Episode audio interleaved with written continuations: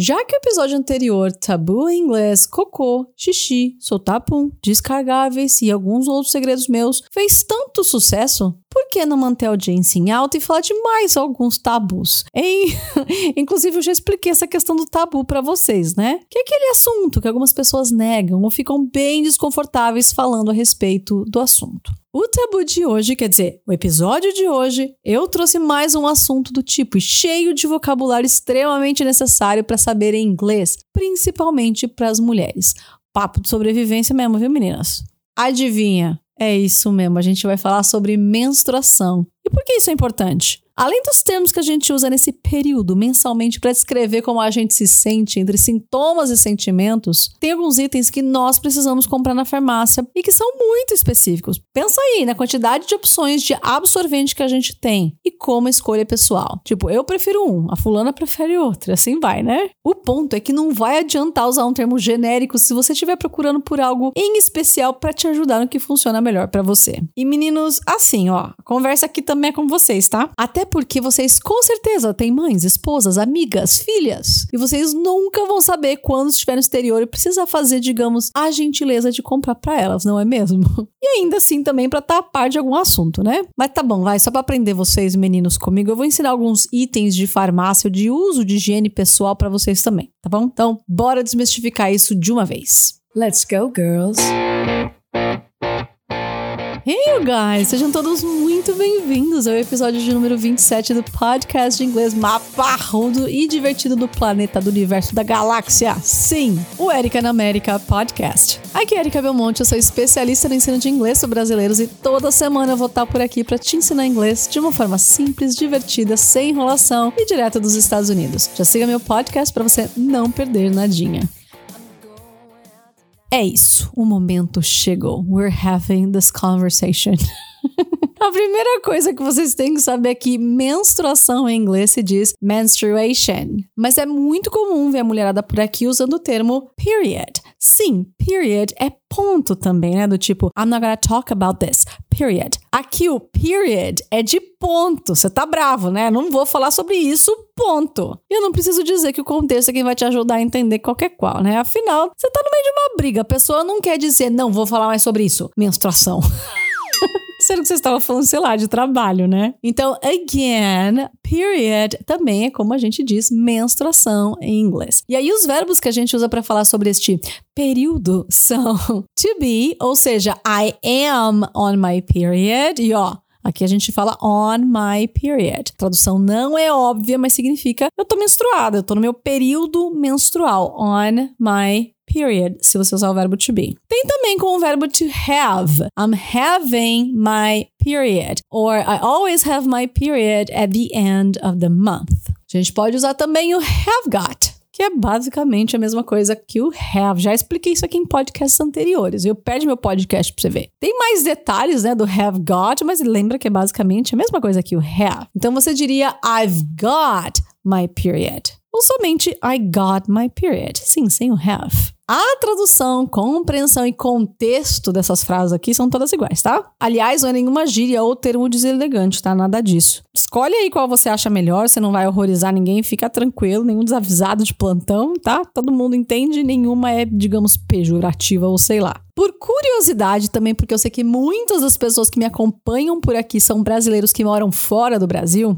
o nome dos órgãos, e até porque, né? Porque mora fora do Brasil, né? De repente você mora no Brasil, mas vai viajar, né? Tem muito disso também. Mas enfim, né? Para todo mundo que tá aprendendo inglês, a gente tem o nome dos órgãos envolvidos nesse processo da menstruation, né? Do period, que são os seus ovaries, ou seja, seus ovários, e também o seu uterus. Yeah, seu útero. Eu vou repetir: ovaries, uterus. Eu acho importante falar desses termos porque com certeza você vai precisar de um médico, né? Um gynecologist. Sim, um ginecologista. Você não fala gynecologist, você vai falar gyne, gynecologist or OBGYN se você estiver procurando um médico ginecologista, mas obstetra também, né? Uma hora ou outra é importante saber explicar o que você sente e aonde. Só uma coisa, tá? A escrita de todas as palavras, se você quiser a transcrição do meu podcast, tem no meu site ericabelmonte.com peppermint.com.br, procura lá pelo episódio número 27, que é esse daqui, mas todos os episódios têm transcrição para vocês aprenderem direitinho como é que escreve, não quero ninguém aprendendo errado, tá bom?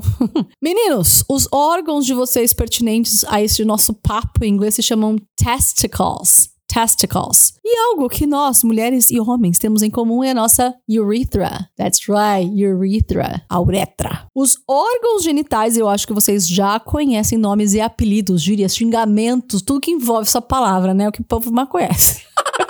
E vocês memorizam, né? Mas tá tudo bem. Até porque, vamos combinar, é muito mais fácil lembrar quando o trem é mais polêmico, né? Inclusive, ó, o episódio da semana passada fez um sucesso. Esse aqui não tem a menor dúvida, né? Vocês são tudo danado, mas tá bom, vamos lá. Mas os termos técnicos seriam vagina ou VJJ. Sim, temos uma gíria fofa para a nossa pepeca. não acredito que eu tô gravando isso. That's right. And penis. Cuidado com a pronúncia aqui se escreve como em português, tá? Mas não se fala igual, a gente fala penis. Penis, vagina, penis. E, gente, piadas da vida real à parte, mas não, não foi comigo dessa vez, tá? No último episódio eu contei segredo meu, isso aqui não foi meu, não. Na verdade é de um amigo meu e do Tuca, e é amigo mesmo, tá? Não é aquela história de, ai, falou que é amigo só pra não... Não, é de um amigo nosso mesmo, é real. Uma vez ele tava contando que o pai dele veio passar uns dias com ele aqui nos Estados Unidos, né? Sim, são todos brasileiros. E aí, pai dele, ele era marceneiro, ele queria fazer algum projeto, alguma coisa assim. Aí ele foi lá no Lowe's. Lowe's, gente, pra quem não sabe, é uma loja tipo é, 6C, sabe? Ele foi lá procurar a madeira que ele queria. No caso, ele queria um pedaço de pinos, né? Um tipo de madeira, de pinheiro. Aí ele chegou no atendente, aí ele falou assim: I need a... Ele não fala muito inglês, tá? Ele não fala, fala mais ou menos, ele conhece umas palavras tal. Foi lá pra tentar se resolver. Ele falou assim: I need a penis this size. E ele mostrou com a mão, porque não era um trem grande que ele precisava, não era um pedaço grande de madeira, era pra fazer uma coisa pequena pros netos, sei lá.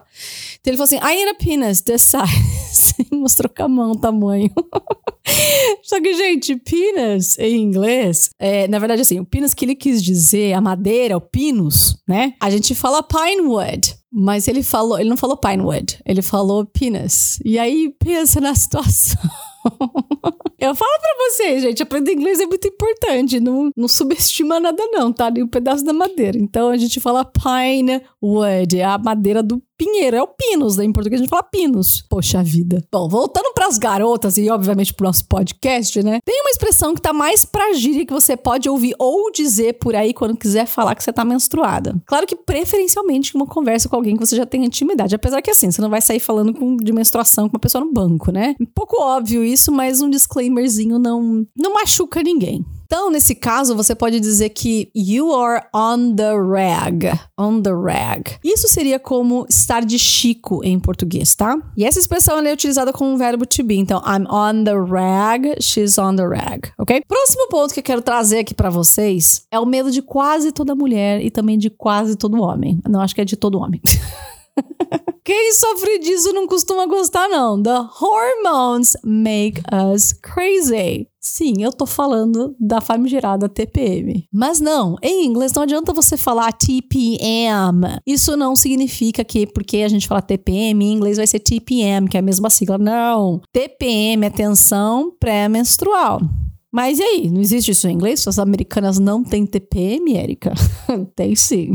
em inglês a gente fala premenstrual syndrome.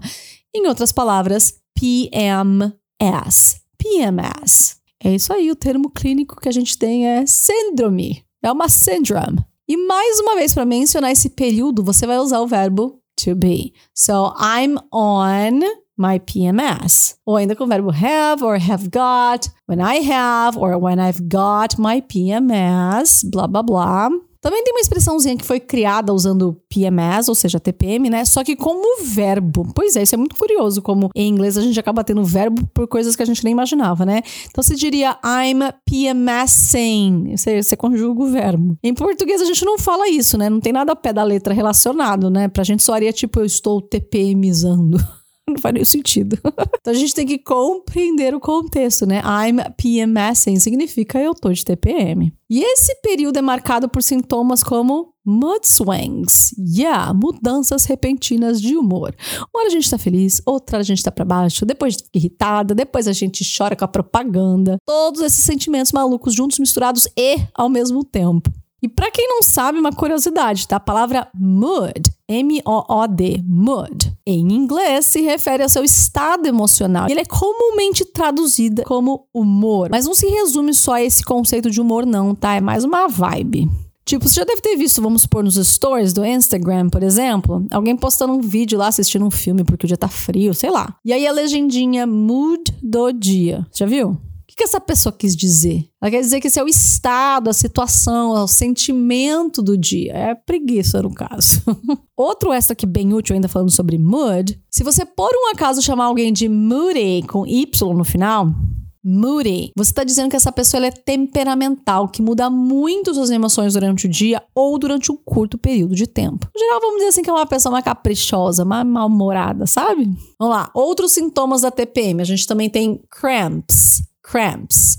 To have the cramps, ou seja, famigerada cólica. Acho que de todas as coisas, a parte mais pesada para quem sofre de PMS ou quem está já no period são as cramps. Ela pode dar uma sensação de backache, ou seja, dor nas costas, leg pain, dor nas pernas, tummy pain, que é a dor na barriga. Aqui a gente está se referindo especificamente àquela dorzinha na parte inferior da sua barriga mesmo, tá? Bem na região do seu útero mesmo, abaixo do umbigo, sabe? Eu tô explicando isso porque tummy é um nickname para barriga, é um apelido para barriga. Então, no meio geral, não só na parte inferior, tá? Tummy é um termo mais delicado, mais fofo, digamos assim, é bem comum de usar. Ah, e atenção, porque cramp também significa cãibra em inglês. Então você pode estar com cólica, pode estar com cãibra, você tem que ser mais específico, né? Então, se na conversa não ficar óbvio de que cramp você tá falando, a minha dica, minha, e você, no caso, quer ser específico, né? A minha dica é você dizer period cramps. E o remedinho bem comum que você toma aqui, eu pelo menos tomo aqui nos Estados Unidos, chama Midol. Midol, chama, escreve Midol, né? Ele é um pain reliever, que é um remédio para alívio das dores. Então, pode ser que eles te indiquem esse. Próximo sintoma que a gente tem nesse período é bloating or bloating. Você pode transformar o T num R, tá vendo? A bloating, bloating. Que é inchaço, distensão abdominal, apenas isso, né? Esse inchaço ele é causado por retenção de líquido ou de gases. Because the person can't pass much gas. That's right. Quem é que lembra do último episódio? Ei, você não sabe o que é pass gas? Então você vai ter que conferir lá, tá bom? Outra coisa que a gente sofre demais é cravings. That's right. Esse aqui, inclusive, é um termo muito utilizado para quando a mulher tá grávida, né? Seria o famoso desejo, vontade de comer alguma coisa, sei lá, geralmente um doce, né? Você sabia que mulher na TPM ou então menstruada também tem cravings? Sim, tem desejos de comer certas coisas. Por isso que o sorvete e o chocolate são quase infalíveis. Meninos, tenham sempre a mão um chocolatinho para jogar de longe, um docinho. Para quem você gosta e tá atacada. Fica a dica. o nosso corpo fica pedindo por algumas coisas por causa dos benditos hormonstros, como eu gosto de chamar. A palavra craving pode ser tanto a forma com ing quanto o verbo crave. Por exemplo, I'm craving some chocolate or I crave for my mom's food. Você pode colocar esse for depois, tá? Dependendo da frase. E pode ser também o próprio desejo ou a vontade de comer alguma coisa do tipo I have a lot of strange cravings during my PMS. E por fim, último sintoma, headaches, que podem até virar migraines. Headaches, sim, a gente tá falando de dor de cabeça, dores de cabeça, né? Plural.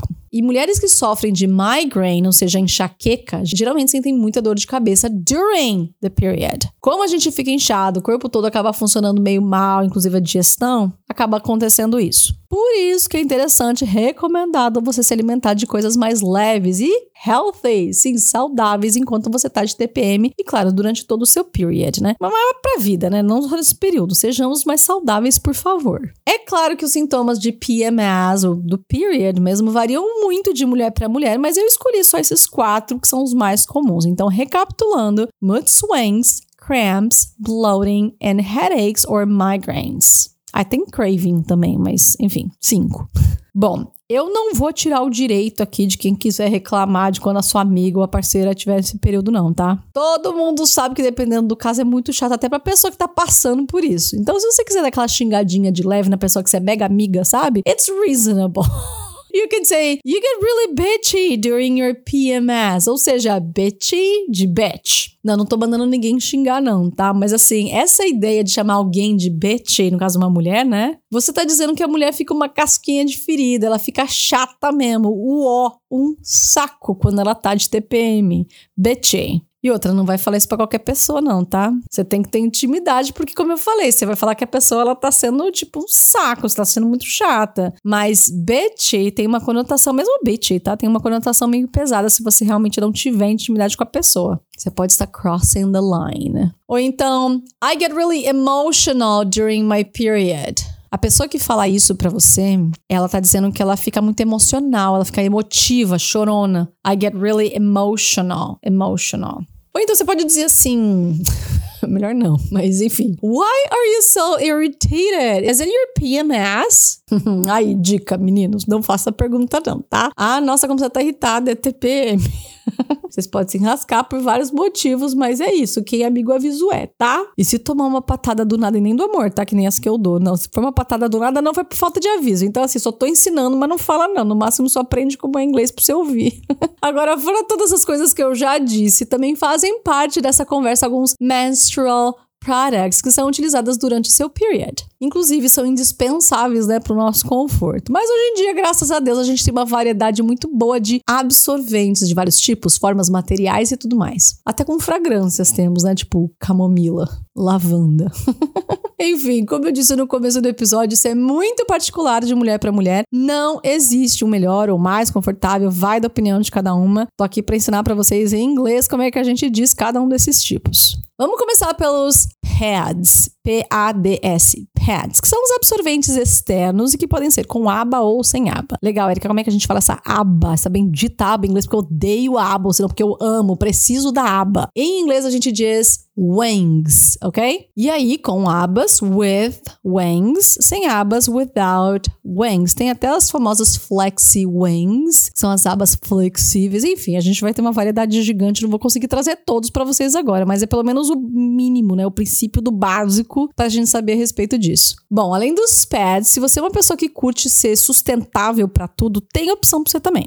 Sim, são reusable pads, porque pads convencionais são disposable, ou seja, descartáveis. Você sabia que existe reusable pads, absorventes reutilizáveis? Se você não conhece, esses reusable pads são aqueles absorventes de tecido com várias camadinhas e que são reusable, porque você vai lavar, secar, higienizar e depois usar novamente. Tipo fralda de neném. Pode lavar também, usar de novo, tá? Ao invés de você jogar fora. E aí, um breve adendo: reusable não é a mesma coisa que recyclable, ok? Pode até parecer óbvio, mas não é para todo mundo. Reusable é algo que você pode reutilizar porém sem modificar a estrutura. No máximo você lava e boa, já pode usar de novo. Por outro lado, recyclable products são aqueles recicláveis que vão ter sua forma e às vezes até sua composição alterada para virar uma coisa nova. Vai exercer uma nova função, por exemplo, o papel, do vidro, entendeu?